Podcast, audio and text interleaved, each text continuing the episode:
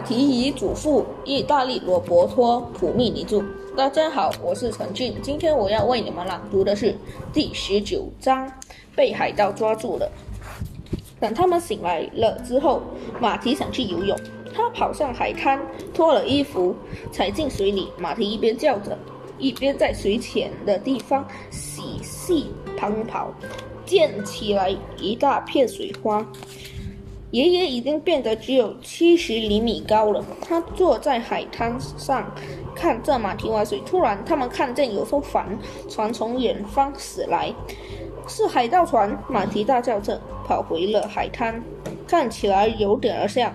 为了看得更清楚些，爷爷一边说着，一边把一只手插在眼睛上方，向远处遥望。乘乘着绿色的海浪。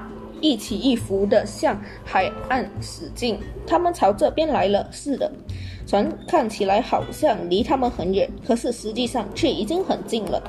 之所以马蹄和爷爷会有这样的错觉，是因为那艘船实在是太小了，几乎不到八米长，里面装了一船的小海盗，不是孩子们扮的，而是地地道道留着大胡子的海盗，只不过他们都是侏儒而已。爷爷和马蹄好奇地看着他们。马蹄重新穿上衣服。我们要不要逃走呢？爷爷，你想逃吗？爷爷问。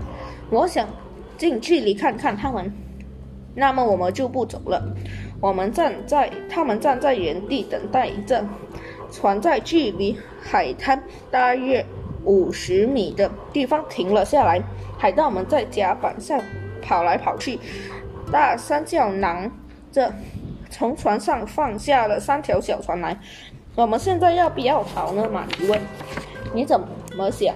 我想和他们聊聊天哦。也许他们是友善的海盗，也许吧。但如果是他们把宝物藏起来的呢？这时，三条载着侏儒海盗的小船已经靠近了海滩。三十六计走为上策。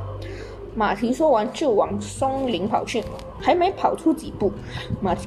提柱听见身后传来了爷爷的惊叫，他回头一看，发现此时的爷爷变得太矮小了，在沙滩上跑得十分费劲。马蹄赶快跑过去抱起爷爷，然后继续前进。不过他跑得很困难。而且还不时摔倒。相反，海盗跑得像猫似，一下子就追上来了。马蹄他们就要追来上来了。爷爷说：“把我放下吧，我们就在这儿等他们来。”抓住了一个海盗，尖叫着，一把抓住了马蹄的胳膊。投降还是反抗？另一个恐着，没什么好生气的。我们投降。爷爷说：“谁叫你们人多势众呢？